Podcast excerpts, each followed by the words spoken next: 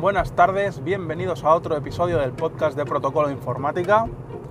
Hoy de vuelta del trabajo, estamos a día 3 de diciembre, a punto de acabar el añito, 15 grados y medio y de vuelta a casa.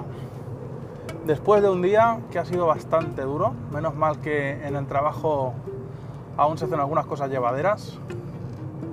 Hemos instalado hace poquito una herramienta de ticketing que nos está ayudando a gestionar la infinidad de temas que tenemos sobre la mesa.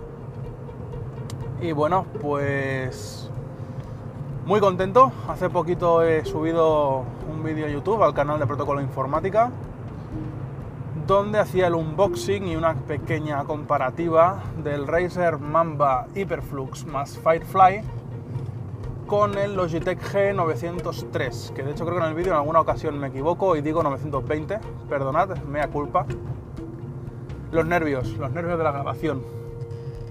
Eh, el tema es que, pues finalmente me decidí, me decidí este fin de semana ya del todo para quedarme el Mamba a pesar de la diferencia abismal de precio.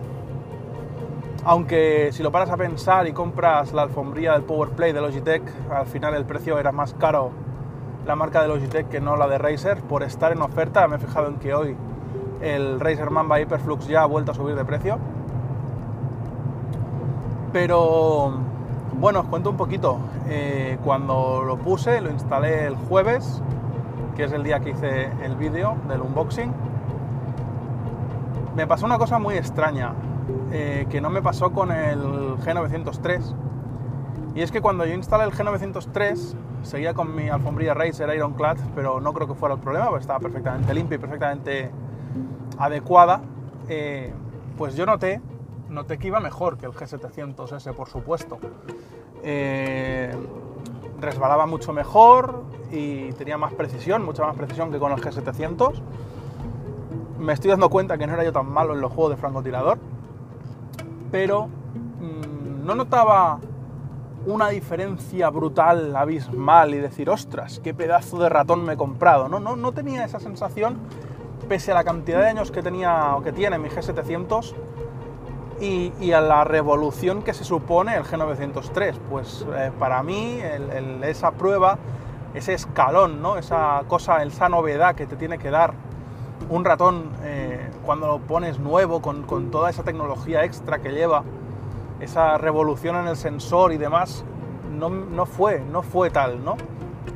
Y entonces yo creo que el, el G903 está sobrevalorado, yo creo. Igual ahora me llueven críticas por todos lados, pero francamente no le vi el qué. O sea, estéticamente me gusta, el tacto con los botones es fantástico, tiene buena precisión, pero no sé, le faltaba algo, ¿no?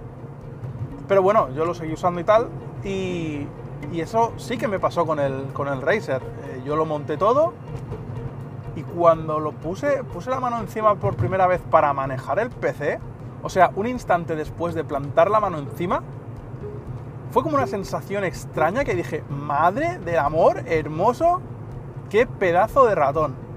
O sea, fue una diferencia tan bestia, pero ya no bestia con mi G700, que, sería lo que yo esperaba con el 903. No, no, es que fue una diferencia abismal con el 903. O sea, brutal, brutal. Es, es, una cosa que es indescriptible, lo tienes que notar.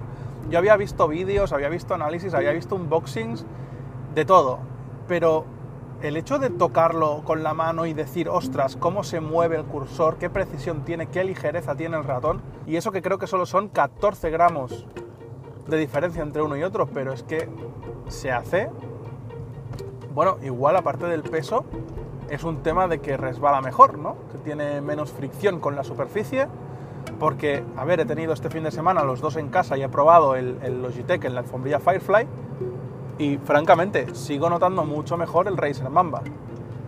Así que, muy bien por Razer. Eh, mira que es una marca que yo normalmente no he comprado periféricos.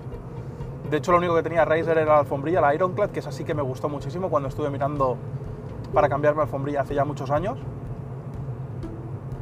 Y, y, me gustó muchísimo, pero el resto de productos no los acababa de ver. Ni siquiera el Mamba. O sea, yo no, no soy fanático de, de Razer, de hecho no lo era al menos, era más de, Logitech, yo he tenido teclados Logitech, el G11, el G19, ratones Logitech hasta aburrir. Pero debo reconocer que no... En este caso, pues igual que ya me pasó con el teclado, que no lo hacían en distribución castellana, en distribución española, y me tuve que ir a Corsair, pues en este caso con el ratón, que yo tiraba Logitech como, como, un, como un ciego, ¿no? En plan, uy, Logitech tiene que ser bueno y tiene que ser la leche, ¿no? Y aparte, a pesar de que miré y estoy mirando Corsair, estoy mirando Asus y demás, pero al final, pues la cabra tira al monte y yo tiraba Logitech, ¿no? Me hacía como tilín. Pero después de ver que no era lo que yo me esperaba después de probarlo, igual ahora tengo algo más de experiencia que cuando me compré el anterior, pues dije, ostras, vamos a ver, vamos a ver el otro, aunque sea más caro, vamos a ver qué, me depara Razer, ¿no? y en lugar de comprar, pues el Tournament Edition, que ya escuché por ahí que era bastante nefasto, o el Wireless del año anterior, que no tenía el Firefly, iba con batería y demás, digo, pues ostras, ya que estamos, vamos a coger el tope de gama y vamos a ver qué tal. Y vaya si acerté. Yo, para todos los que estéis dudando en cambiaros de ratón o en compraros un ratón, si tenéis la pasta, si os lo podéis permitir, si os dedicáis, aunque sea casualmente, eh, pero es una cosa que os gusta mucho, en serio, no lo penséis. El, Mamba Fireflux, eh, Hyperflux, perdón, ya lo confundo, el Hyperflux con el Firefly, con la alfombría Firefly, es compra segura. Ya no solo a nivel funcional, porque cuando es a nivel funcional, pues ya os he dicho, le da pues como un millón de vueltas, al menos a nivel sensitivo, ¿eh? a nivel de sensación. No quiere decir que el ratón sea un millón de veces mejor, no tengo ni idea. Eh, creo que el sensor es un poquito mejor por las prestaciones técnicas que aparecen en la hoja de especificaciones. Creo que el Razer pues tiene un poquito más de, precisión y tal, pero no, no por eso, ¿eh? sino ya cuando ya pasas este escalón que dices, vale, ahora funcionalmente es impresionante, se me adapta la mano perfecto, como si me hubieran diseñado la mano para este ratón, o al revés. Eh, te, paras a mirar lo estético. Y lo estético, a pesar de que a lo mejor la forma no es la ideal o que le hayan quitado barras de lucecitas y tal, eh, a nivel estético me parece súper sobrio, muy discreto, muy elegante, pero a la vez con sus pijerías de luces y historietas que ya os enseñaré en algún vídeo, es brutal. O sea, a nivel de software, el Synapse, aparte de que tenga algunos fallitos, pero a nivel de configuración, bueno, se ventila Logitech, pero por arriba y por abajo.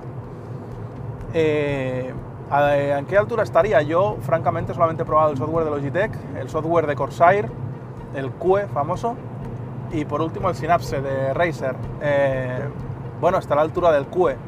El QE me parece un poco más pulido, tal vez. Mm, me lo parece. Como tampoco tengo un ratón Corsair ni tampoco tengo un teclado Razer, no os puedo decir. ¿eh? La comparación es un poco pues, subjetiva con los recursos que tengo. Pero me parece que, está a la altura, tanto de configuración como de, prestaciones que tiene el software. Y bueno, nada, ya hablaré más en profundidad de este tema. A ver si, si le hago algún vídeo gameplay o algunas cositas para enseñaros el tema de la batería. El otro día lo probé tengo hecho el vídeo, pero lo comento ya. Es un ratón que, como sabéis, no tiene batería interna, tiene un capacitador, eh, pues un condensador que almacena energía durante X segundos. Según la página web y algunos eh, foros o vídeos que he visto, entre 5 y 10 segundos. Bueno, a mí me dura 40. No sé si es cuestión de porque no está haciendo nada con él, obviamente, simplemente lo levanté de la alfombrilla. Y el ratón tardó 40 segundos en apagarse vamos, no vas a estar con el, ratón levantado 40 segundos ni de broma. Así que en ese sentido, ningún problema.